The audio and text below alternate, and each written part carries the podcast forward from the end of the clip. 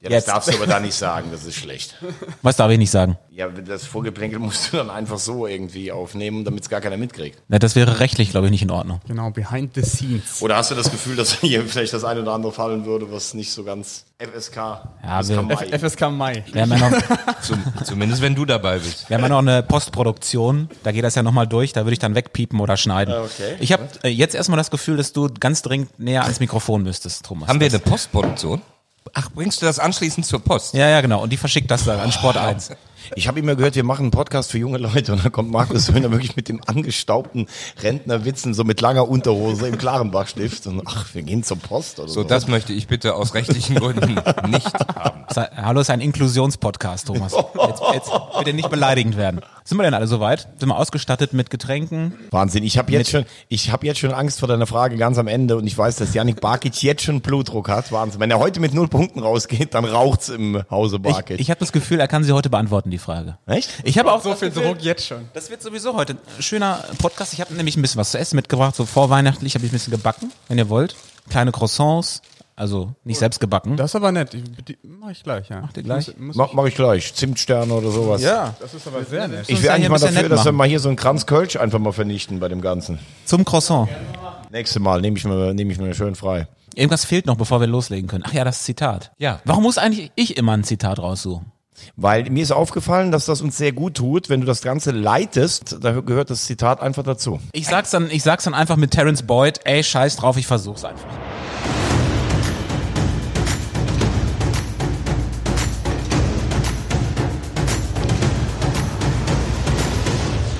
Und damit herzlich willkommen beim Audiobeweis, der dritte Liga Podcast. Frische Folge. Wir sind wie immer in Gottes grüne Wiese in Köln, eine Fußballkneipe. Und wir, das sind Thomas Wagner, Markus Höhner, Yannick Barkic und Tobi Schäfer. Guten Morgen. Einen wunderschönen guten Morgen. Guten Tag. Schönen guten Tag. Möchtet ihr jetzt Croissants haben?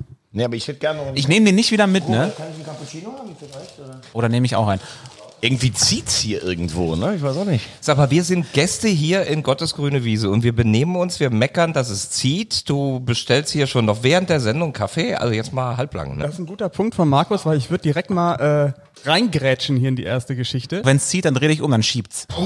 Klarenbach 2.0. Also, wir werden ja immer so nett beköstigt und äh, hier herzlich empfangen von Robert. Und wir waren ja letzte Woche in Jena. Und da habe ich ja vergessen, im Fanshop was zu kaufen. Und deswegen war ich äh, im Online-Shop unterwegs des FC Zeiss Jena und habe dem Robert was mitgebracht aus der Heimat. Oh, ist das schön. Also, wir haben, Oh Leute, guckt euch das an. damit, Ach, wir, nee. damit wir ein bisschen weihnachtlicher hier werden, habe ich hier mitgebracht den äh, Adventskalender des FC Karl Zeiss ist Jena. natürlich großartig. Ja, mit allen Spielern drauf. Du wirst merken, ähm, es ist auch noch der falsche Trainer drauf. Ah, okay. Aber gut, das passiert meinem Verein im HSV häufiger. Wir hatten letztes Jahr die Werder-Türchen drin und dieses Jahr die von Hansa Rostock. Also das kann schon mal passieren. Die werden irgendwo zentral gemacht. Ich glaube, der erste FC Köln macht die Kalender ganz ohne Trainer, Und sicherheitshalber. für die ganz besonderen Gäste gibt es sogar FC Karl Zeiss Jena ähm, Bierdeckelchen. Vielleicht mal für Marc Zimmermann, wenn der mal vorbeikommen möchte. Trainer des FC. das ist großartig. 22. Bierdeckel finde ich ganz toll. Das vor allem, wenn es das eigene Konterfei gibt. Zum Das Beispiel. müssen wir natürlich nachher noch bildlich festhalten. Sag mal, Robert, äh, welches äh, Türchen ist Nico Hammann, mein absoluter Lieblingsspieler in Liga 3? Ich habe schon geguckt, heute ist Maximilian Rohr, Nummer drei. Also ich sage eins, Hammann ist für mich spielerisch einer der besten Drittligaspieler, die ich je gesehen habe. Wie hat Martin Lahn nicht gesagt, wenn er ein bisschen Tempo hätte, könnte er Bundesliga spielen. Wir können die ersten beiden Eine, aufmachen, oder? Einer der besten Standardschützen in der Liga, ne? Auf jeden Fall. Ich fand immer Günther Schmidt am besten, bis ich mal kapiert habe, dass das ein Doppelname ist. Wie bei Walter Borjans, ne? Genau. Guck mal, Der heißt gar nicht Walter, der Mann. Bei, der Veggie schlägt zu bei Schokolade. Oder? So, der Robert, der Chef hier von Gottes grüne Wiese, plündert jetzt den Adventskalender hier. Den, ja. Großartig. Großartig. Und wir kommen mal zum Tagesgeschäft, würde ich sagen, oder? Bevor wir weiter Zeit verplempern. Denn wir haben, Muss gleich, wir haben gleich noch ein Telefondate mit Peter Vollmann. Und da sind wir auch schon bei der Aktualität. Gestern Abend, Eintracht Braunschweig besiegt Zwickau mit 3 zu 1, springt auf 3 in der Tabelle und äh, ist auf einmal wieder mittendrin und ein ganz heißer Kandidat im Aufstiegsrennen. Ich würde vorschlagen, jetzt kommt die erneute siebenminütige Eloge von Markus Söhne auf Marco Antwerpen, einer der fantastischsten Drittligatrainer, wo du sicherlich ähm, Pin-Up, hast du auch bei dir 24 Ich gehe nicht in diese Elogen. Okay, gut. Äh, ich wollte tatsächlich sagen, wer hat's vor zwei Wochen verkündet? Ich hab's verkündet. Ich habe gesagt, mit Marco Antwerpen werden sie. Ich gebe ja auch zu, wenn ich falsch liege. Beispiel kommt auch heute. Ähm, ich habe verkündet, dass ich glaube, dass mit Marco Antwerpen Eintracht Braunschweig zu einem Aufstiegskandidaten wird. Einer von drei, vier. So der Kreis wird sich, glaube ich, auch langsam zusammenziehen. Und das strahlt Eintracht Braunschweig für mich aus. Gestern Körpersprache, Einsatz, intensiv dran, Gegner früh gestört, äh, Portion Glück hast du auch dabei. Das macht einen guten Eindruck. Wen haben sie jetzt geschlagen? Den Tabellenführer und den Tabellenzweiten, ne? Innerhalb von einer Woche zu Hause. Eine, eine, eine mittelstabile Mittelfeldmannschaft. Also Chemnitz und Zwickau musst du doch mit Ambitionen von Braunschweig zu Hause schlagen. Und Chemnitz war total, total glücklich. Also ich mir ist das Die alles 22 Punkte. Also da, so so geht's eben nicht in dieser dritten Liga, Zwickau dass du, du, ja, 22. Ich dass du die einfach mal weghaust. Und Chemnitz ist auch nicht in der schlechtesten Phase. Also man, man kann es natürlich auch künstlich, da brachial dann immer schlecht reden. Die haben einen neuen Trainer. Ich sage, das wird denen gut tun. Und dann sagst du praktisch, ja, jetzt haben sie gegen die gewonnen, jetzt haben sie gegen Ja, die aber du gewonnen. sagst dann so, ja, sie, ich habe prognostiziert zum Kreis der Aufstiegsanwärter. Ja, bis jetzt liege ich richtig. ich erwarte von Chemnitz, also ein neuer Trainer bringt ja immer was, außer beim ersten FC Köln. Also von daher kann man zu Hause gegen Chemnitz und Zwickau dann auch gewinnen. Ich glaube auch, dass Hat mir schon wieder die Laune genommen. Aber was genau hast du denn zu kritisieren? Also ich meine, ja, sie haben ja gewonnen. Nein, das Was- Spiel, was- gegen, das Spiel gegen Chemnitz war zum Beispiel überhaupt nicht gut, das war glücklich. Äh, gestern hat man gegen Zwickau gewonnen und das sah auch von der Körpersprache, das was ich gesehen habe, völlig okay aus. Es geht mir nur darum, jetzt von einem Antwerpen-Effekt zu sprechen, beziehungsweise ich habe es prognostiziert, ist mir zu früh, weil diese beiden Gegner musst du eigentlich den Anspruch haben, zu Hause zu schlagen, wenn du aufsteigen möchtest. ist mir auch zu früh. Also die ersten 60 Minuten gestern, die waren gut. Da hatten sie auch die richtige Körperspannung, sind auch verdient 3-0 in Führung gegangen. Aber danach hast du gemerkt, nach dem Gegentor, dass die Mannschaft noch nicht so stabil ist, wie sie sein müsste, um ganz oben, wie sagt man so schön, ranzuschmecken. Also ich bleibe bei meiner These, denn natürlich sind das erst zwei Spiele. Mehr kann man ja nun mal nicht als Beleg anführen. Er hat auch im Übrigen das Glück, müssen wir gleich Peter Vollmann nochmal fragen, ist ja auch spannend, wann entlässt du einen Trainer? Da guckst du ja eigentlich immer auf den Spielplan, außer du bist der erste FC Köln. Wer ist dein nächster Gegner? Wen hat dieser Gegner? Äh, Wen hat dieser Trainer als erste Gegner? Gerne ein Heimspiel. So, und er hat sogar zwei Heimspiele. Er hat Sogar vier. er hat vier Heimspiele in den ersten fünf Spielen. Und das ist natürlich, um ein gutes Fundament zu legen, wieder zur Heimstärke zurückzufinden, Erfolgserlebnisse zu holen, wieder alle hinter dich zu bringen. Ein gutes Konstrukt für Eintracht Braunschweig erstmal. Und die Entwicklung ist positiv. Also, dass der jetzt noch kein Held ist in Braunschweig, habe ich auch nicht gesagt. Aber der, der Trend ist gut und ich möchte meine Aussage bekräftigen. Ich glaube, dass der Trainertyp Antwerpen in dieser dritten Liga so ein grundlegend wichtiges Instrument ist. Auch du, lieber Veggie, hast hier übrigens schon mehrfach gesagt. Absolut. Kaiserslautern, warum haben die nicht mit Antwerpen? Ja, wie kommst du denn auf die Idee? Weil du ihm zutraust, dass er als Typ mit seiner Qualität, vor allem aber, ich habe das letzte Mal diesen blöden Be Begriff, ist mir rausgerutscht, Kloppoid, er ist eine Gestalt in dieser dritten Liga und ich glaube, dass er Leute mitnimmt, dass er Spieler mitnimmt und auch Chemnitz ist kein Zufall, du liegst 0-1 hinten. Komisch, dass der von ihm gebrachte Joker gut funktioniert. Auch das hat für mich schon ein Stück Ausstrahlung, dass er Leute gut anschiebt und er Eintracht Braunschweig nach oben kann. Also ich sage jetzt Entwicklung positiv, das gilt auch für dich. Das war jetzt mit Abstand dein stärkster Beitrag. Wir sprechen seit einer Viertelstunde. Gut, dann gehe ich jetzt. Und das war richtig gut, muss ich sagen. Jetzt sprechen wir erstmal mit Peter Vollmann. Würde ich auch sagen. Roman? Hi Peter, Yannick hier. Hi. Alles Yannick. gut? Ja, soweit ja. Sehr schön. Ich sitze hier oder stehe hier vielmehr in einer illustren Runde von äh, mit Markus Höhner, Thomas Wagner und äh, Tobi Schäfer. Hallo Peter. Hallo Peter. Hallo, grüß dich. Die ganze Fußballkompetenz auf einmal von Magenta Sport. Ja, jetzt. Peter, wie ist die Stimmung nach gestern Abend? Wahrscheinlich gut.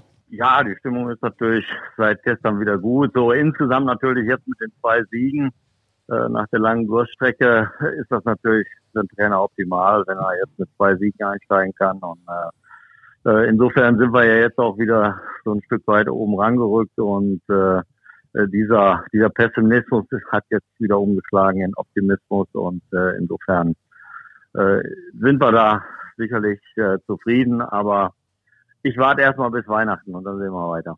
Peter, hast du vor der Verpflichtung, wir haben gerade eben drüber gesprochen, du, du, du suchst dir einen Trainer aus und überlegst, ist jetzt der richtige Zeitpunkt zu handeln. Das Thema Marco Antwerpen war ja in der Liga lange präsent. Also wir haben ja auch oft, als Kaiserslautern einen neuen Trainer geholt hat, haben wir hier diskutiert, boah, der Antwerpen, vielleicht wäre der's. War es ein Stück weit auch die Situation, dass man auch mit ein bisschen Unruhe in eurer Entwicklung, dass du auch drauf geguckt hast, Mist, solange der Antwerpen noch auf dem Markt ist, muss ich jetzt reagieren? Äh, nein, das war eigentlich nicht der Grund, sondern wir sind äh, der über, zu der Überzeugung gekommen, dass äh, mit Christian Flötmann, ähm, äh, er hat die Mannschaft nicht mehr erreicht. Das äh, muss man einfach so sagen. Ähm, und das haben wir, wie gesagt, äh, nicht irgendwo bei Spielern eingeholt, sondern das war unter Eindruck den Tobias Rau und ich gesammelt haben, gesammelt haben. Ja, und der hat sich immer mehr verfestigt und dann war die Situation eben, dass wir gesagt haben, okay, warten wir das Spiel Chemnitz noch ab oder nicht. Und dann muss man allerdings sagen, äh, wir, wir sind ja, sag ich mal, äh, dem Aufsichtsrat so ein Stück weit untergeordnet und dann haben wir darüber diskutiert und äh, haben dann gesagt, okay, äh, Trainer erreicht die Mannschaft nicht mehr, acht Spiele, äh, sieben Punkte, äh, wir müssen jetzt äh, äh handeln und insofern äh, haben wir dann gehandelt. Aber ähm, äh, es hat auch nichts damit zu tun, dass er mal bei mir 122 Spiele gemacht hat als Spieler, äh, sondern äh, ich hatte ihn äh, mehr oder weniger äh, schon aus der Arbeit in Münster kennengelernt und er hat ja von der Pike auf gelernt, hat Landessieger, Verbandssieger, ist in die Oberliga aufgestiegen, von der Oberliga in die Regionalliga aufgestiegen, äh, ist dann bei Viktoria Köln, hat auch keine schlechte Arbeit gemacht und insofern hat mir äh, seine Art, äh, und die haben wir gebraucht, seine Art, wir brauchen einfach einen anderen Charakter, einen etwas aggressiveren Trainer, der auch etwas kantig ist und äh, ja, äh, das kannte ich natürlich, äh, seine Mentalität, äh, wie er als Spieler war, so ist er ein bisschen auch als Trainer. Und äh, im Moment überträgt das auch auf die Mannschaft. Peter, wenn ich trotzdem nochmal einmal einhaken darf, äh, ich muss ganz ehrlich sagen, als ich es äh, gelesen habe, war ich damals ein bisschen überrascht. All dieweil, als wir zusammen äh, durch die Liga und durch Deutschland getourt sind, warst du ja eigentlich immer jemand, der gesagt hat, ah, man muss einen Trainer auch mal in einer schwierigen Phase stützen. Äh, das, was du jetzt sagst, kannst du natürlich vor Ort sicherlich viel, viel besser beurteilen als ich. Aber ist Flütmann vielleicht auch so ein kleines bisschen Opfer seines eigenen Anfangserfolges geworden. Also man hat natürlich so ein bisschen die Euphorie der Rettung mitnehmen können, ist dann super gestartet. Wenn es vielleicht ein bisschen langsamer losgegangen wäre, wäre das vielleicht mit den Erwartungshaltungen ein bisschen vorsichtiger gewesen oder sagst du, ne, mit dem Kader müssen wir oben mitspielen und wenn ich dann so eine Delle drin habe, dann muss ich auch reagieren? Ähm, äh, das, das ist sicherlich ein zweischneidiges Schwert. Zum einen ist es, äh, ist es so, dass wir ähm, mit dem Kader, und das habe ich auch schon mal betont, vielleicht so ein bisschen hinter der Spitze sind äh, ich sag mal, äh, 4, 5, 6, 7. Äh, wenn wir in eine echte äh, eine echte Aufstiegschance haben wollen, dann brauchen wir auch ein Stück weit Glück dafür, weil die anderen zwei, drei, die vor uns sind, äh, sind noch etwas stabiler, etwas äh, äh personell, individuell besser ausgestattet als wir. Aber wir können das schaffen. Wir haben ja auch noch eine Wintertransferperiode, in der wir möglicherweise uns auch nochmal verbessern wollen. Und auf der anderen Seite gebe ich dir natürlich recht. Äh, ich äh, würde immer, und das habe ich dem Christian auch gesagt, mein Wunsch ist, du kannst hier fünf Jahre Trainer bleiben. Äh, und das war auch eine Situation, die, die ich auch schweren Herzens vollzogen habe mit Tobias Rau zusammen. Aber man hat einfach im Training gewisse Dinge festgestellt, wie eine Mannschaft reagiert, wie einzelne Spieler reagieren. und aufgrund dieser Reaktion, da hat man erkannt, äh, so dass er die Mannschaft einfach äh, in Teilen äh, nicht mehr erreicht hat. Und äh, ähm, ich habe ja auch gesehen, was er alles äh, dann versucht hat. Ja, es wurde wie es dann so oft ist, dann werden externe Leute bemüht, Motivationstrainer und und und. Und ähm, ich bin immer dann der Meinung, wenn man sowas macht, äh, dann, äh, dann, dann sucht man so ein bisschen Hilfe. Äh, wir haben ihm die Hilfe auch angeboten die, äh, die, die, die, die anzunehmen. Aber der Christian war halt so, er wollte das unbedingt alleine schaffen, was ich auch verstehen kann. Und äh, insgesamt äh, hat sich aber die Tendenz einfach äh, nicht äh, verbessert, äh, sondern eher verschlechtert. Und das war letztendlich der Hauptgrund, äh, dass wir gesagt haben, wir müssen jetzt reagieren. Peter, du hast ja eben schon angedeutet, ähm, ihr guckt euch um auf den Transfermarkt, ihr sucht an der Offensive noch einen Stürmer, habe ich es richtig verstanden? Ähm, da frage ich mich, ihr habt doch schon richtig, richtig gute Jungs vorne drin, so Kobilanski, Ademi, Proschwitz. Ähm, ist das Vertrauen nicht da bei den dreien? Doch, äh, das, äh, das Vertrauen ist in, eigentlich in den ganzen Kader da. Ist aber so, Marco van Werpen spielt jetzt meistens äh, äh, ähm, oder sehr oft mit zwei Spitzen und wir haben jetzt eigentlich nur Ademi und Proschwitz als, äh, als richtige Sturmspitzen, äh, die jetzt auch zusammenspielen können und irgendwann fehlt dann vielleicht auch mal beim Wechsel einer wo man sagt, okay, wir müssen jetzt mal Proschwitz rausnehmen oder Ademi rausnehmen. Also wir wollen eigentlich auf drei Stürmer, wir haben im Moment nur zwei etatmäßige Stürmer, äh, würden ganz gern auf drei gehen. Aber wie gesagt, äh, das Vertrauen im Kader ist da und da ist auch noch nicht die letzte Entscheidung in diese Richtung gefallen. Deswegen auch, äh, wir warten jetzt bis, äh, bis zur Winterpause ab. Da sind jetzt noch die, die entsprechenden Spiele und dann äh, müssen wir entscheiden, äh, dass, äh, ob wir reagieren. Wobei Marco Antwerpen auch schon gesagt hat, ich bin kein Freund von Wintertransfers, äh, weil man die Spieler dann eben auch immer komplett neu einbauen muss und und und. Und äh, er, er sieht unseren äh, Kader auch so gewappnet. Äh, äh deswegen ist da die letzte Entscheidung einfach noch nicht gefallen. Ich bin auch, Peter, muss ich sagen, sehr überrascht, weil, weil ich euren Kader auch mega finde, äh, der ja zeitweise in dieser Saison auch schon gute Spiele gemacht hat. Ich erinnere mich, in, in Kaiserslautern waren wir zusammen, ein toller Auswärtssieg. Ihr habt ein super defensives Mittelfeld, gute Innenverteidigung, Kessel, Routine auf der Außenposition, Fesic, ein super Torwart. Ähm, du weißt ja aus der Zusammenarbeit, dass ich keine Ahnung habe. Ähm, ich habe euch hier mit Marco Antwerpen zu einem Aufstiegskandidaten erkoren, ernannt. Liege ich da falsch? Äh, ich muss dir jetzt erstmal widersprechen. Ich schätze dich als Experte. Ja, das, das, muss ich auf jeden Fall sagen. Äh, und, äh, Boah, ist das schlecht hier. Das ist, äh, Peter, Entschuldigung, das ist Wahnsinn. Es hat noch niemand hier so billig Phishing vor Kompliment gemacht und du steigst da noch direkt drauf ein. Das gibt's doch gar nicht. Ja, Thomas, ich möchte dich aber da einbeziehen. ah, okay, gut, dann ist okay. Ich ja auch als Experten ein. dann ist es okay. Insofern bin ich da. Wir haben ja, wie du schon gesagt hast, wir sind ja zusammen durch die Lande gezogen und das hat mir immer sehr großen Spaß gemacht.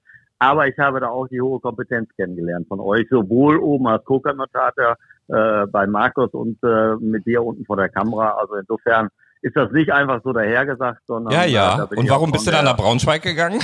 Und überzeugt. Ja, ich muss dir ganz ehrlich sagen, ich habe lange darüber nachgedacht, äh, dass, äh, weil ich das echt gerne gemacht habe und mir gefallen hat. Und äh, insofern ähm, war das für mich auch, äh, habe ich das schweren Herzens gemacht, ganz ehrlich, muss ich ganz ehrlich sagen. So, und jetzt Aber zurück. Zum, Aufstiegskandidat? Zum, zum Aufstiegskandidat, äh, denke ich mal, das, was ich gerade gesagt habe, äh, wir haben so drei, vier vor uns, äh, die sind vielleicht individuell noch ein bisschen stärker. Äh, aber jetzt können wir ja auch wieder ein bisschen nachfassen, äh, ob wir dann auch wieder eine andere Qualität aus der Mannschaft rausholen können, äh, wie zuletzt. Es scheint so. Äh, und ähm, äh, ihr kennt mich alle. Ich bin lieber etwas vorsichtiger und würde jetzt erstmal unsere Punktzahl äh, Weihnachten sehen. Und wenn wir die dann nochmal verdoppeln können, äh, dann wären wir wahrscheinlich äh, im guten Fenster. Äh, aber ich, im Moment bin ich noch damit zufrieden, wenn wir äh, vierter, fünfter äh, Kandidat sind. So sage ich das mal. Und das heißt ja nicht, dass man als Kandidat nicht am Ende auch auf zwei oder drei stehen kann. Welche Mannschaft ist denn für dich so aktuell, wo du sagst, boah, die sind schon wirklich outstanding, also die gehen wahrscheinlich nach oben, also unabhängig vom Tabellenplatz jetzt. Ist es dann eher Duisburg oder Halle oder noch jemand anders? Ja, ich glaube, dass äh, eben, äh, ich muss natürlich äh, Duisburg, äh, Ingolstadt, Halle nennen. Und danach würde ich dann auch anfangen, vorsichtig mit uns, äh, uns zu nennen. Äh, da sind sicherlich noch äh, mit, mit, äh, mit, mit Unterhachingen eine Mannschaft, die auch eine sehr gute Qualität hat. Also ich sage mal so, das wäre so dieser, dieser, dieser Kreis, den man da eingrenzen kann. Und ich glaube, dass im Grunde genommen, um jetzt mal auf den Punkt zu kommen, die ersten sechs alle eine Chance haben aufzusteigen. Peter, ich muss aber auch noch nach einer Mannschaft fragen, die aktuell noch nicht zu den Aufstiegskandidaten gehört. Du warst am Samstag auch in Münster, in einer deiner ehemaligen Vereine. Wie groß sind deine Sorgen um Preußen Münster in dieser Saison? Äh, ich habe das äh, am Anfang der Saison schon formuliert. Äh, das hört sich immer gut an, diese Konzepte mit den äh, mit vielen jungen Spielern, auf die man ja zwangsweise umstellen musste. Aber am Ende holt einen meistens meistens die Realität wieder ein, äh, dass eben die Spieler am Anfang immer ganz gut funktionieren, aber wenn dann mal äh, die Niederlagenserie kommt, äh, dann doch einfach äh, die Qualität äh, deutlich nachlässt äh, und nicht mehr eins zu eins auf den Platz gebracht wird. Und das stelle ich bei Münster fest, äh, dass die Mannschaft eigentlich äh, ja immer schlechter geworden ist äh, und äh, konnte sich einfach nicht mehr fangen. Und äh, sie haben zwar jetzt, äh, ich sage 60 Minuten, 60 Minuten ganz gut gespielt, aber mit dem Gegentor hat man auch gesehen, dass sich das bestätigt, was ich gerade gesagt habe. Die, die, die, die, die kommen dann einfach nicht mehr zurück. Und ich mache mir persönlich äh, große Sorgen, dass es auch dieses Jahr mal schief gehen kann. Wer könnte das denn jetzt noch retten? Also ich meine, Christian Flüttmann ist natürlich äh, heißes Eisen. Wer es wird, weiß man noch nicht. Oder weißt du mehr? André Schubert. Äh, ich weiß äh, auf keinen Fall mehr und ähm, muss dazu sagen, dass, äh, glaube ich, auch da ein anderer Charakter äh, einfach äh, jetzt im Moment äh, wichtig für die Spieler ist, der die Spieler einfach äh, äh, wieder mitnimmt, deutlich anspricht und äh, äh, auch andere Dinge einfordert, äh, die man vielleicht, wie man so schön sagt, äh, bei dem anderen Trainer so ein bisschen eingeschlafen sind. Äh, und da mache ich dem Trainer keinen Vorwurf, sondern das passiert einfach nach einer gewissen äh, Zeit. Wir haben es ja selber auch äh, äh, kennengelernt äh, bei uns in Braunschweig. Und ich glaube, dass äh, jetzt ein anderer Trainer einfach einen Stimmungsumschwung bringen muss, die Mannschaft kann in der Klasse bleiben, aber der Abstand, der darf einfach nicht zu groß werden, sonst wird es echt schwierig. Gut, Peter, vielen Dank für deine Einschätzung auch zu den anderen Vereinen. Wir beobachten das weiterhin gespannt und vor allem auch, was ihr mit Braunschweig macht. Denn äh, Markus ist sich sicher, Braunschweig wird am Ende der Saison aufsteigen. Peter, freue mich auf Sonntag. Alles klar, wir sehen uns. Vielen Dank. Ciao, Danke, Peter. Peter. Bis dann. Bis dann, Tschüss. danke euch, bis dann, tschüss. Tschüss. Was guckst du mich gerade so an? Einfach aus Nächstenliebe. Das ist nett. Apropos Nächstenliebe, ich habe immer noch die Croissants hier. Yannick hat Ja, zwischendurch ich habe schon mal eins gegessen, lecker. Ja, aber es ist mir jetzt so mit vollem Mund, da wäre meine Mutter das, unzufrieden. das, das, Ich ist ja, weiß- das ist ja der Hintergedanke. Ja, ich war, also ich bin heute ganz, ich muss sagen, ich bin, ich bin so müde, ich kann mich gar nicht immer einschalten. Aber eins kann man schon sagen, äh, wir machen uns ja alle so ein bisschen Sorgen, weil wir auch gerne nach Münster fahren, kurze Anfahrt, nette Stadion, nette Leute da. Ähm, also für mich hat, ist Münster fast chancenlos, muss ich ganz ehrlich sagen. Ich habe auch von Anfang an, und da gebe ich Peter vollkommen recht, ich habe von Anfang an dieses Konzept nicht verstanden. Ich kann nicht einfach wahllos junge Spieler einkaufen und sag dann, ah, da ist ein Trainer, der kann so gut mit jungen Leuten. Wo hat Sven Hübscher bewiesen, dass er mit jungen Leuten so gut kann? Das ist, also ganz ehrlich, mittlerweile muss man mal ganz hart, wenn ich das noch zu Ende bringen darf, wir, wir reden von Vereinen in der dritten Liga, das ist Profifußball, da geht es um viel Geld, das sind mittelständische Unternehmen teilweise. Und da wird auch ein Zeug erzählt. Ja, der kann so gut mit jungen Leuten. Also ich will jetzt gar nicht sagen, dass er es nicht kann. In Münster hat er es nicht bewiesen. Wo war das? Wo sind die Spieler, wo ich sage, da kann ich irgendwas erkennen? Dann haben wir von dem schwierigen Umfeld gesprochen dass die Stadt Münster den Verein so ein bisschen hängen lässt. Metzelder als Sportdirektor ist jetzt auch keiner, der so vorangeht und vieles auf sich zieht, damit der Trainer wirken kann. Wir haben auch über seine private schwierige Situation im Moment gesprochen. Ähm, wenn ich das ganze Konstrukt sehe, das ist ein so dermaßen, wenn sie denn absteigen sollten, was ich schade finden würde, ein dermaßen geplanter, am Reißbrett herbeigeführter Abstieg, dass es echt ganz, ganz bitter und traurig ist. Und ich will einfach mal hier in der Runde bestätigen und auch nach draußen, dass du das wirklich zum absoluten Saisonbeginn genau so gesagt hast. Kein Verständnis.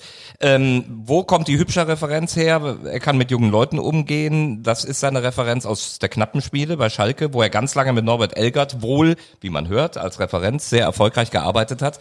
Aber es ist ja kein Jugendfußball und das hat mich daran auch ein bisschen überrascht, denn er hat bei Bremen 2 auch nicht erfolgreich gearbeitet, holt sich dann von den erfolglosen Bremern noch den erfolglosen Fridolin Wagner rüber, das war auch so eine Personalie, der wurde da auch immer gefeiert und habe, habe da wenig Entwicklung gesehen.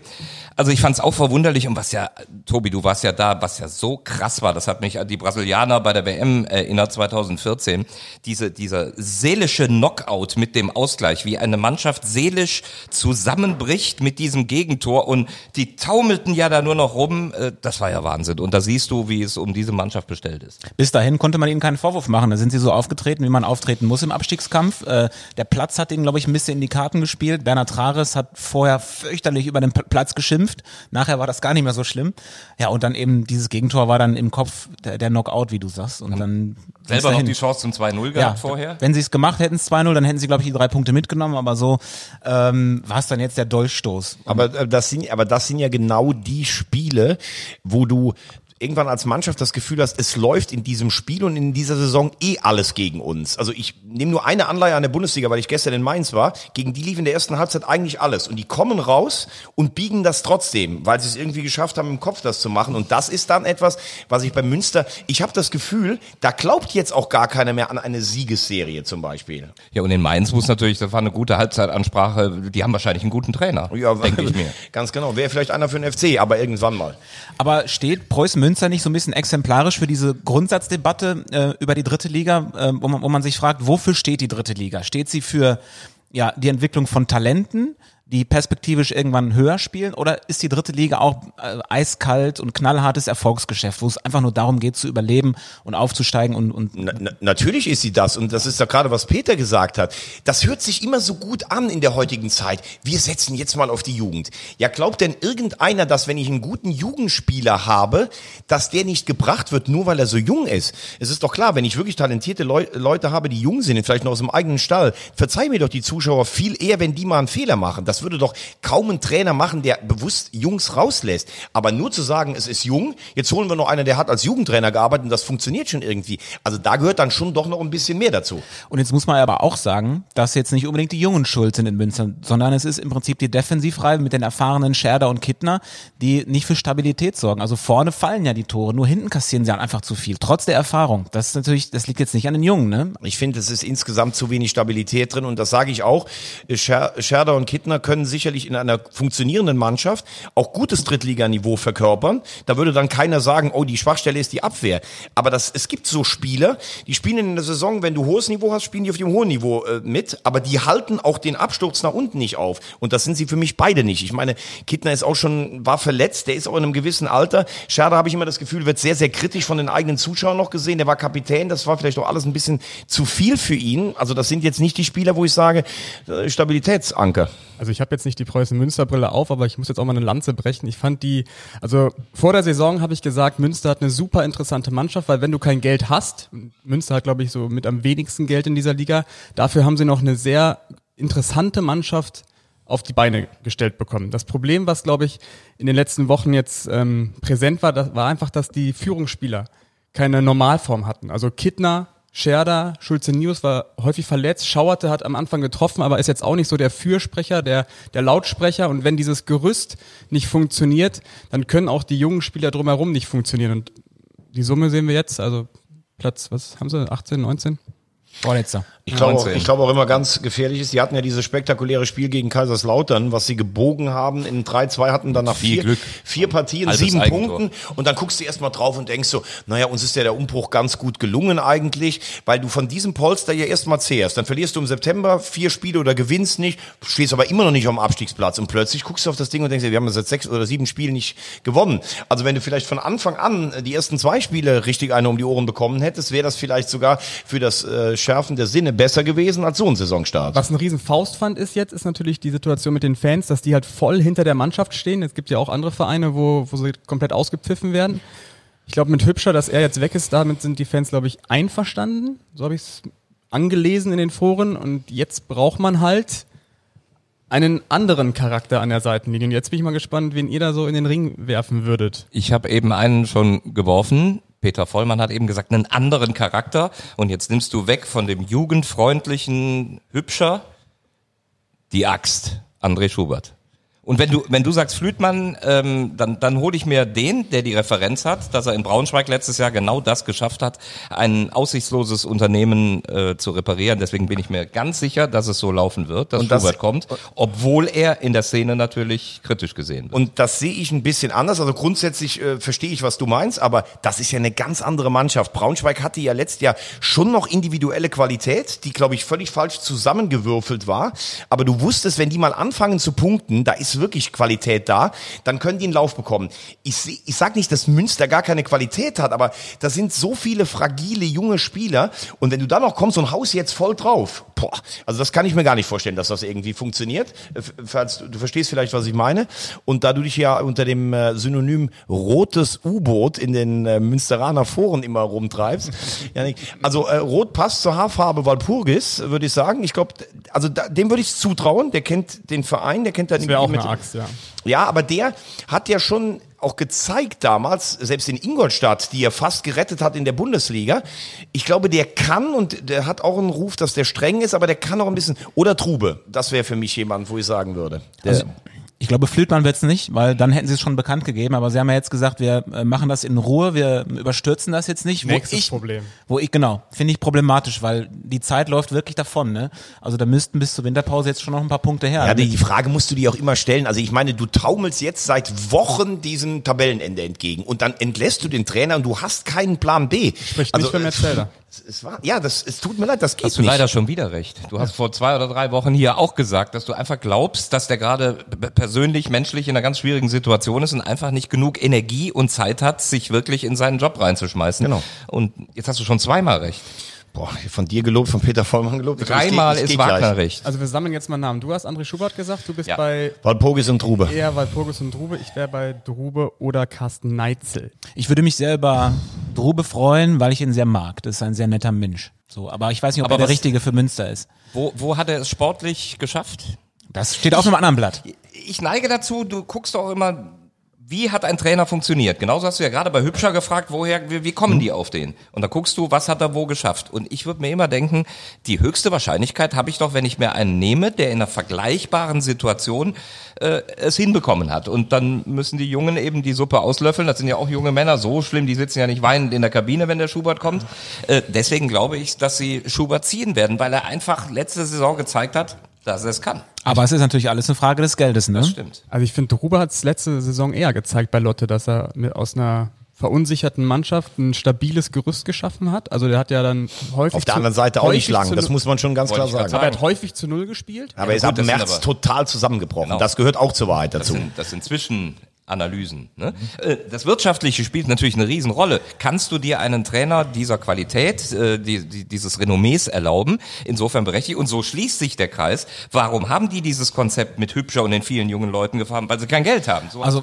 Malte Metzelder hat am Samstag ähm, durchblicken lassen, dass sie durchaus offenbar Geld im Winter haben für neue Spieler. Und da ist jetzt die Frage, gebe ich es eher für neue Spieler aus oder investiere ich es dann lieber in, in guten, besseren Trainer? Das finde ich auch immer einen Wahnsinn. Da lässt du einen Verein auch von der heimischen Wirtschaft komplett äh, finanzierungslos in die Saison taumeln und dann im Winter, ja, so absteigen dürfen sie nicht, dann hauen wir jetzt nochmal was raus. Das ist auch totaler Wahnsinn. Und zu Trube nur ein Wort, weil ich ja fast mich widersprochen habe. Ich finde, er hat Lotte stabilisiert, erstaunlich, aber es ist auch erstaunlich nach hinten losgegangen. Warum ich ihn auch für Münster, weil er hat ja in einem, wie ich finde, relativ schlechten Interview, hat er ja seine Liebe zu Preußen Münster als Lotte-Trainer äh, praktisch so damals so ganz groß hervorgestellt. Das wäre sein Traum, einmal in Münster zu trainieren. Das könnte vielleicht die Leute so ein bisschen mitnehmen. Dafür könnte das in der Konstellation ähm, passen. Allerdings, da bin ich dann, muss ich Markus absolut recht geben, dass er es im Seniorenbereich kann. Das hat er noch nicht länger nachgewiesen als äh, vier, fünf Monate, während Walpurgis durchaus schon Erfolge im Seniorenbereich gezeigt hat. Ja, und der kann ja nachts trainieren. Walpurgis. Nacht. Ich habe nochmal eine ganz, ganz entscheidende Frage vielleicht. Ähm, möchte jemand ein Croissant? also Hast du irgendwie einen Sponsorenvertrag mit einer Bäckerei irgendwie? ich habe, wieso? Ich habe doch noch gar keinen Namen genannt. Ich habe ja, mit Das der machst du erst, mit, wir- mit der Jay Firma Goppingen. Croissant. Ja, schöne Grüße von Gülcan. Aber Becky, was du sagst zu, das hat, auch das hast du schon mal angerissen und hast damit so recht. Ich begreife es nicht, dass eine Stadt in Sachen Investoren, Sponsoren, Preußen Münster äh, als als den Werbeträger dieser Stadt, Studentenstadt, ja, so im Stich lässt. Äh, Das ist, äh, ich finde, das ist eine geile Stadt, das ist ein geiler Fußballstandort. Ich verstehe es auch nicht, muss ich ganz ehrlich sagen. Und wirklich auch geil mit den Zuschauern am Samstag. Die haben wirklich Gas gegeben, also an denen liegt's nicht. Und ähm, großes Kompliment, dass man da jetzt so durchhält. Ich sag, ich finde auch, äh, wenn ich wenn ich das Ganze sehe, mich erinnert irgendwie auch so der Zustand des Stadions irgendwie an den ganzen Verein. Irgendwie eine geile Hütte da an der Hammerstraße. Seit Jahren hängt alles brach mit dem Neubau und wenn du da hinten auf diesem Parkplatz, wenn du darüber läufst zum Ü-Wagen, wo du ab Oktober im Schlamm stehst, das ist irgendwie auch so ein bisschen. Da musst du schon mit weißen High Heels auflaufen. Ähm, und Was, warst du in den letzten Wochen eigentlich noch mal da? Ja. An diesem Ascheplatz? Ja. Da durften wir ja eigentlich immer parken. Ja. Ne? Das sind ja so und so viel Quadratmeter. Mittlerweile darf man da nicht mehr parken, weil es als Fluchtzone, als Sicherheitszone gilt. Und da stehen dann drei Feuerwehren auf dem Parkplatz. Nee, jetzt am Samstag gegen Mannheim standen da, glaube ich, 15 Feuerwehr- und Polizeiautos. Hochrisikospiel. Verlieren Ja, wir noch gut. ein Wort Ja. über den Vor allem für Hübscher war es ein Hochrisikospiel. Verlieren wir noch ein Wort über den neuen Trainer U19, Arne Baretz, der, der noch sieglos ist mit der U19. Ist natürlich auch bitter, ne? Wenn du jetzt den U19-Trainer hochziehst, der noch kein Spiel gewonnen hat. Also ganz ehrlich, darauf war ich jetzt nicht vorbereitet. Nee, ich- ich- Dann sehe ich, dass auf dem Zettel bei Yannick was steht und ich denke wieder, der bereitet sich echt vor, das ist stark. Wer ist der? Arne Barrett? Arne Baritz. Arne Baretz. So ein bisschen vorbereitet. Aber äh, ich habe es auch gelesen, dass er mit der U19 noch nicht erfolgreich ist. Aber äh, was, was willst du jetzt machen? Das Wichtigste ist, was Veggie gesagt Ja, hat. du musst ja direkt einen Plan B haben, genau. Ja, und das muss in den nächsten zwei Tagen Seit vier, passieren. fünf Wochen muss ja der Plan B in der Schublade Kann der Glottner holen. Scheint's ja nicht, scheint's nicht zu Ja, gehen. das ist ein Er Problem. kann der Glottner holen. Ja, das ist übrigens wirklich, Das also ganz bin ich ehrlich. gestern nach hinten gefallen. Ja. Dirk Lottner, für alle, die es nicht mitbekommen haben, entlassen als Tabellenführer mit dem ersten FC Saarbrücken in der Regionalliga Südwest. Das schafft sonst nur die, die, äh, die Viktoria. Wobei man da ganz ehrlich sagen muss, wieder Und mal, der erste FC Köln übrigens auch als Tabellenführer letzte Saison mit Markus Anfang. aber wieder, wie- wieder mal, gerade für die kleinen Vereine, ob dritte oder vierte Liga, wenn du im DFB-Pokal erfolgreich bist in den ersten zwei Runden, wirst, wird dich das in der Meisterschaft alles kosten. Und dann, so unverständlich das jetzt erscheint, die haben seitdem, glaube ich, in vier Meisterschaftsspielen äh, zwei verloren, ein Unentschieden. Der Vorsprung ist von acht auf zwei Punkten zusammengeschrumpft. Die verlieren jetzt die Nerven in Saarbrücken, weil sie, weil sie unbedingt hoch wollen. Aber ich glaube, dass das in der Birne so viel Körner kostet, kostet, das ist immer gefährlich. Das haben wir doch in Kaiserslautern auch besprochen vor ein paar Wochen. Ja. Genau das Gleiche. Diese Erfolgserlebnisse im Pokal und die Liga ist das A und O. Aber sie haben die Kurve. Und du gekriegt, qualifizierst dich ja oft über den Landespokal, den von uns so geliebten Wettbewerb. Vielleicht ist der Landespokal letztlich Die doch Ursache des das Übels. Grab für die Aufstiegsträume. Ich wollte gerade schon die perfekte Überleitung Es gab, übrigens die, es gab übrigens die Auslosung für die erste Runde des Europapokal der Landespokalsieger, in der der FC Extremadura als äh, spanischer Pokalsieger der Region der gleichnamigen Extremadura auf den Saarland-Pokalsieger, den ersten FC Saarbrücken trifft. Das äh, Spitzenduell in der ersten Runde. Ja, mir fehlen die Worte, Micky. Tut mir leid. Ich kann vieles von dir kommentieren und mich duellieren, aber irgendwann fehlen mir die Worte. Wir schneiden das raus. Apropos Auslosung, wir machen hier heute auch noch eine Auslosung. Boah. Ja, ihr wisst noch gar nicht äh, Bescheid, worum es geht. Ne? Das machen wir am Ende der Show. Auslosungen sind da im Trend. Gerade am Wochenende war ja auch eine äh, sehr interessante Auslosung.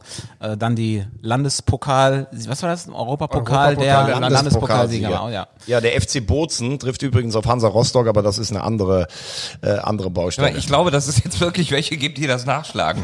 Dann lass uns doch wirklich jetzt mal die Überleitung von gerade fortführen und zum ersten FC Kaiserslautern kommen. Yes. Ähm, sie sind wieder auferstanden sozusagen sportlich.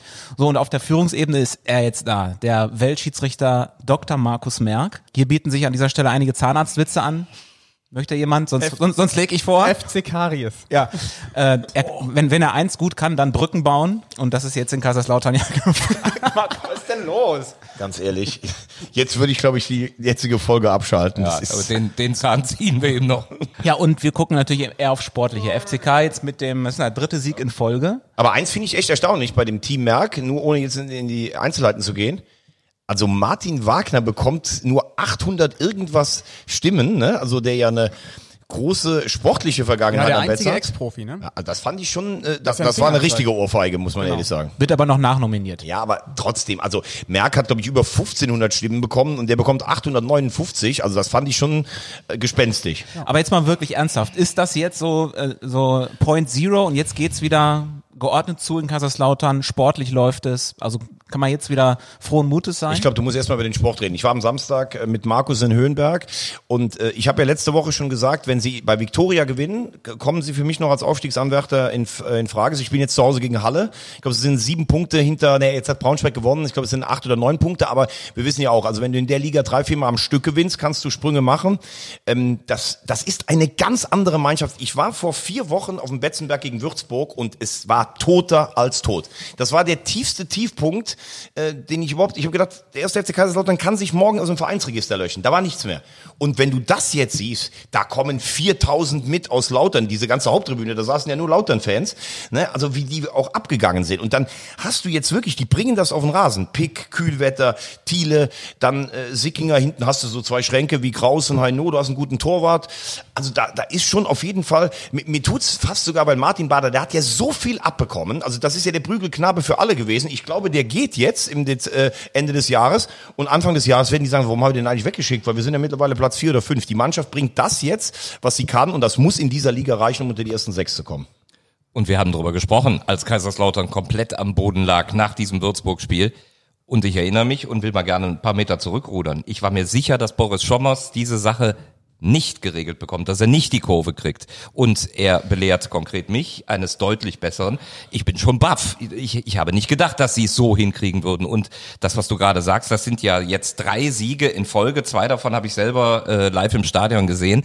Das sind ja keine glücklichen Dinge, keine Zufallssachen, sondern wo du wirklich von der ersten Minute an in den beiden letzten Spielen, die ich gesehen habe, Brust raus, laufen, draufgehen, kämpfen, ganz nah dran an den Gegnern. Es ist sehr überzeugend. Und da muss man ja fair sein, wenn man ihn angepackt hat und kritisiert hat, dann muss ich jetzt mal ganz still werden und sagen, das hat er jetzt hinbekommen. Interessant ist aber, wie hat er es hinbekommen? Er hat in den ersten Wochen, als nichts passierte, meiner Meinung nach als Trainer nur fußballerisch taktisch agiert und probiert. Und dann hat er irgendwann gemerkt, ich muss was anderes machen. Ich muss einen Impuls setzen. Dann hat er plötzlich drei Mann rausgekegelt, den Hemmlein, den Mannschaftskapitän, Da ist ja irgendwas intern passiert in der Mannschaft. Ja, Und mit diesem Eingriff hat er die Reaktion hinbekommen. Ja, die Woche vor dem Uerdingen-Spiel war es, glaube ich. Da ist die, Ja, genau. Serie, die Serie gestartet, seitdem immer mit der gleichen Startelf gespielt.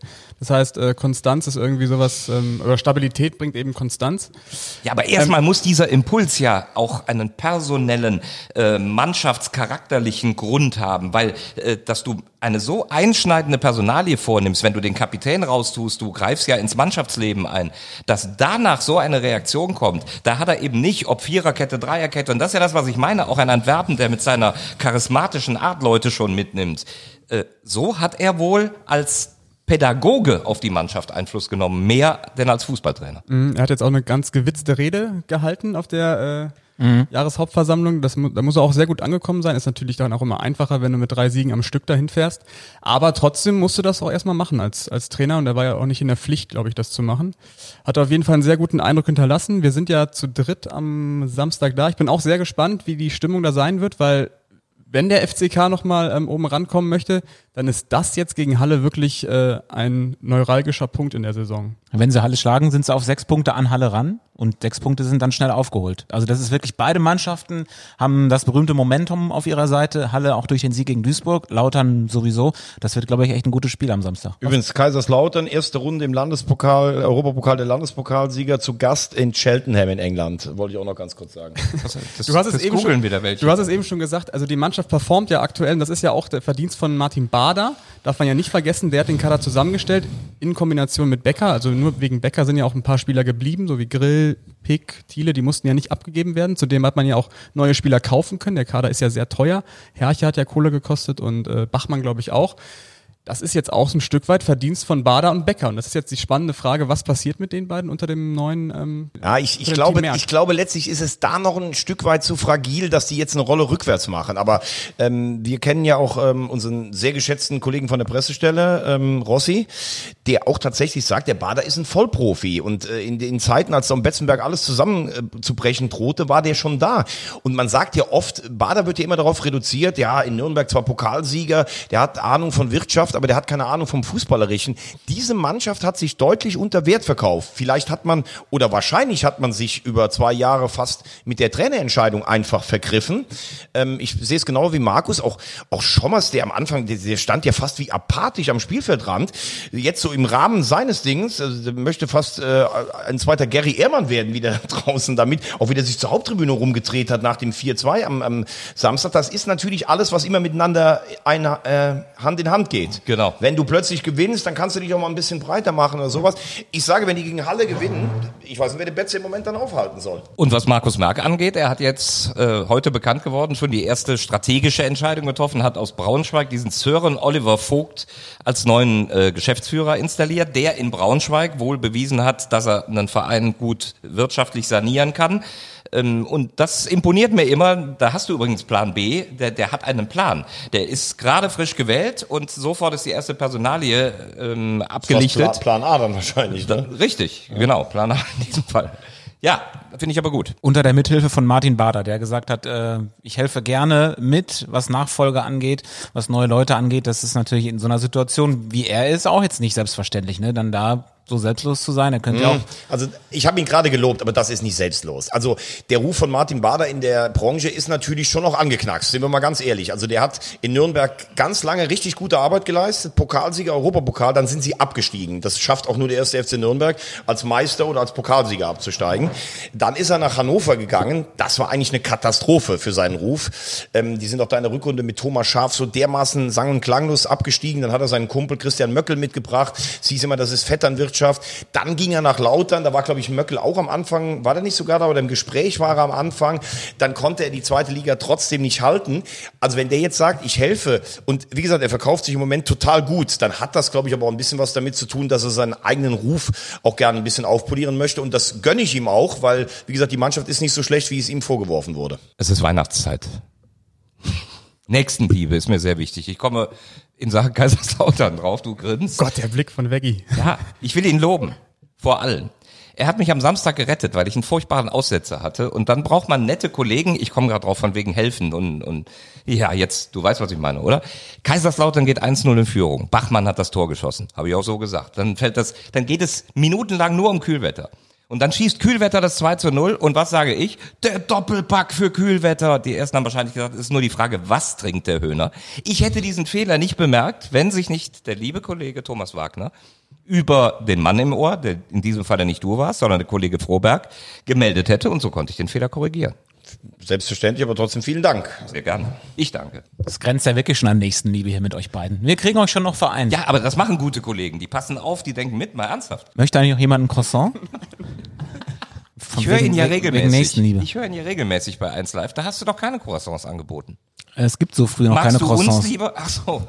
Wenn ich morgens um 4 Uhr aufstehe, da hat noch kein Bäcker auf. 4 Uhr aufstehen? Nee, ich stehe um 5 halb, Uhr da. halb vier stehe ich auf, 5 Uhr, äh, 5 Uhr geht die Sendung los, 4 Uhr bin ich, äh, bin ich da, kurz nach 4. Okay, ich Viertel bin, nach vier. ab 6.30 Uhr bin ich regelmäßig dabei. Ich bin ab 5 Uhr im Recherchekeller. Wollen wir das Thema Kaiserslautern damit abschließen und noch ein weiteres aufmachen oder sollen wir lieber äh, zu unseren Überraschungen kommen? Ich wäre dafür, äh, dass wir zu den Geschenken oder zu den Auslosungen kommen. Wir machen erstmal die Auslosung, dann haben wir das. Weil wir haben ja vereinbart in unserer WhatsApp-Gruppe, dass wir wichteln. In Haben der wir Let das schon. Ich habe es vorgeschlagen, aber es kam keine Resonanz. Was? wir haben doch alle zugestimmt, oder? Ja, zugestimmt. Nicht mitbekommen. Hattest du wir haben dein doch- war ich schon wieder persönliches. Kühlwetter? Wir haben doch sogar schon Vorschläge gemacht, nach welchem Modus wir ähm, Modi äh, operandi. Schrott wichteln. Was ist denn Schrottwichtel? Aber wir machen es jetzt so, wir losen aus, wer wen bewichtelt. Okay. Ne? Das Ja. machen wir am Samstag bei der Auslosung der UEFA Euro 2020. Da muss man jetzt ganz viel natürlich beachten. Es dürfen nicht Leute mit der gleichen Blutgruppe zueinander gelost werden. Ich bin Playoff äh, Pfad A. Deswegen habe ich hier ganz, also ich habe es vom Notar abnehmen lassen. Ja. Ein kleines Döschen mit vier Zetteln. Auf jedem Zettel steht ein Name. Was ist, wenn ich mich jetzt selber ziehe? Dann haben wir Dann natürlich ein Problem. Relegationsmodus. Ja, man kann, ich ziehe jetzt einfach mal. Ich hoffe, dass ich Markus Höhner was schenken kann. Die sind aber klein, die Zettel. Ich schenke euch allen etwas. Ja, es steht ja auch nur ein Name drauf. Was soll So, ich da bei jetzt, mir, äh, bei mir steht Tobi drauf. Ja, das bin ich. Jetzt bist du? Ja. Okay, ich bringe dir ein paar Croissants mit wahrscheinlich. Bei mir steht Markus drauf. Hier steht Yannick drauf. Bei mir steht Also Thomas müssen- drauf. Wir müssen Also schenken wir uns auch gegenseitig noch was da. Das, also es geht gar nicht kreisrund, sondern ja, okay. Was kann man Markus Höhner schenken? Was für eine Hammerauslosung. Fahr mal Ist ja- zum, es fahr mal ja zum. Maternusplatz, da sitzt Anthony Modest, der kann dir sicher einen guten Tipp geben. Das ist ja Schrottwichteln. Kannst mir einen Fanartikel vom 1. FC Köln. Das wäre dann in der So Woche als Stich ins Herz. vor dem letzten Spieltag. Ne? Also Dienstag? Heiligabend ist ja der 24. Machen wir da noch einen Podcast oder? Aber sicher nicht. Vielleicht, vielleicht über das Telefon, unterm Ja, Weihnachtsbaum. am 17. Ne? Machen wir doch Ja, den letzten. also am 17. Ich hoffe, die Amazon-Lieferung kommt bis dahin. Und da haben wir ja auch gesagt, am 17., dass wir da noch daran ein bisschen verspäter machen, dass wir schon anfangen, können zu trinken. So einen schönen Adventskranz rund. Adventskranz sind ja nur vier. Wir bräuchten aber einen Adventskalender. Das würde mehr Sinn machen. Okay, hast du recht. So, und dann haben wir jetzt ganz am Ende noch die Lieblingsrubrik seit letzter Woche von allen Beteiligten. Oh, also von mir zumindest. Wenn man das jetzt sehen könnte, jetzt liegt Yannick Barkic an einem Infusionsgerät und oben ein paar Schläuche wie so ein EKG-Ding, EEG-Ding. Hat die Ränder unter den Augen, weil er bis 5 Uhr im Recherchekeller war? Du musst anfangen mit der Frage, ne? Mit der, mit der Antwort. Ah, du hast ja, guck mal. ich hab ja zugehört letzte Woche. Ja, natürlich. Kurz zur Erklärung, wir spielen in jeder Folge am Ende ein kleines Quiz. Ich stelle eine Frage zur dritten Liga. Die drei Herren vor mir müssen antworten. Wer es weiß, kriegt einen Punkt. Und wer am Ende der Saison die meisten Punkte hat, kriegt irgendeinen Preis. Wie war jetzt die Reihenfolge? Markus beginnt, ich bin Zweiter, du bist Dritter, ne? Letzte Woche, nur noch mal kurz zur Erinnerung. Du führst, hast habt einen ihr, Punkt. Ja, habt ihr nicht punkten können. Ihr wusstet nicht, wer letzter ist in der ewigen Drittligatabelle. Viktoria Köln. Aber das ist nicht die Frage diese Woche. In dieser Woche geht es um folgende Frage. Gut zuhören. Es geht um alle Cheftrainer mit mindestens 50 Spielen in der dritten Liga. Die schlechteste Punktebilanz oder den schlechtesten Punkteschnitt hat Thomas Wolter. Den zweitschlechtesten Schnitt hat Oliver Zapel. Wer hat die drittschlechteste Punktebilanz? Holst dir wirklich den Vogel raus. Ich gebe einen kleinen Tipp. Ihr kennt ihn auf jeden Fall. Ich weiß es. Äh, nein, ich weiß es nicht, aber ich habe auf jeden Fall was, was ich raten würde. Ich habe die Reihenfolge nicht mitbekommen, in der ihr antworten wollt. Ich glaube, das müssen wir aber jetzt fast aufschreiben, weil, ähm, oder? Ist es nicht so? Ich meine, mehrfache Nennungen sind möglich, dann kriegen halt alle Okay. einen Punkt, die Gut, es richtig Markus, dann haben. fang mal an. Nochmal zur Pele Wollitz. Sandro Schwarz. Sven Hübscher. Der hat nicht 50 Punkte. 50 Spiele, meinst du? 50 Spiele. Ja. Wollt ihr nochmal neu überlegen? War alles falsch. Ich will euch noch eine Chance geben. Mindestens 50 Spiele in der dritten Liga. Es gibt 58 Trainer, die mindestens 50 Spiele gemacht haben in der dritten Liga. Das sind aber auch Fragen, ey. Ganz ehrlich, das ist Wahnsinn. Wollt ihr noch eine kleine Hilfe? Ja. Er hat zwei Vereine in der dritten Liga trainiert. Da, danke. Das ist ein Riesentipp. Ja, dann ist es ja klar. Fang an, Markus. Nee. Also du sagst den nichts. hau ich rein. Nee, passe bis hierhin. Okay, ich sag Jürgen Kramny. Carsten Baumann. Markus? Der hat doch schon gepasst. Ja, er hat gesagt, nee, aber das, das wäre verschenkt. Dann sag doch irgendeinen Namen. Ich glaube, du musst es aufklären. Ich glaube, das schaffen wir wieder nicht. 2-0 für Tobi. Es ist Mario Basler. Boah, bin ich nie drauf gekommen. Punkteschnitt von 1,07 mit Burghausen und Oberhausen. Mit 1,07 bist du der schlechteste von 58, die 50 haben. Der, der drittschlechteste, ne? Der viertschlechteste ist übrigens David Wagner. Da kann man mal sehen, wo es einen so hinbringt, wenn man in der dritten Liga keinen Erfolg hat. Da kann man mal sehen, wo es Direkt einen wieder hinbringt, abgestiegen. wenn du uns solche Fragen stellst. Ist euch das Ich zu finde- schwer? Soll ich einfachere Fragen stellen? nee. Ja, wer, zum Beispiel, wer ich- ist aktueller ich finde, Tabellenführer ich oder finde, so? das Problem ist, letzte Woche war die Frage eigentlich, die hätte man mit Logik lösen können. Hier, das finde ich jetzt relativ schwierig, weil es nicht so auf einen historischen Zusammenhang geht. Also es, es sind geile Fragen, gar keine Fragen, äh, gar keine Frage.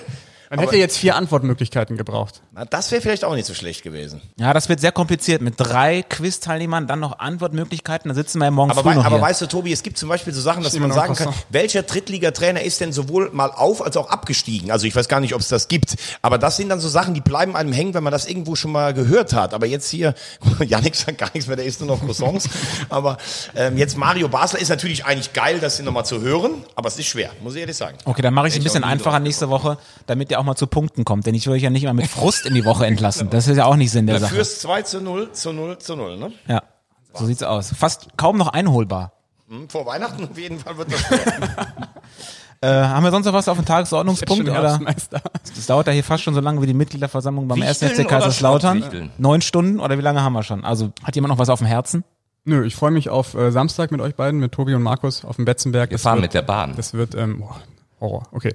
Bin ich mit irgendeinem Die Bahnfahrt von, bin, oder? Bin, bin ich von, mit irgendeinem von euch am ähm, Am Sonntag in Mannheim. Sonntag in Mannheim sind wir zusammen, ne? ja. Okay. Äh, Magenta Brunch, ne? Oder? Magenta Brunch mit Rudi Baumeier. Ganz genau. Aber beim KFC Uerdingen beehrt mich niemand. Der Ja, Groti, der Groti? Fand. Der Groti Fand vielleicht. drei Einsätze oder zwei? Ne, drei, weil ich darf am äh, Samstagabend noch die Weihnachtsfeier des Tabellenführers der zweiten Fußball-Bundesliga moderieren, äh, Arminia Bielefeld. Aber die sind ja jetzt nicht in der dritten Liga, also von daher drei Einsätze, zwei im Namen des Herrn, also Magenta. Na denn, viel Spaß. Äh, Zum Schluss die allerletzte Frage. Wer möchte denn jetzt noch ein Croissant?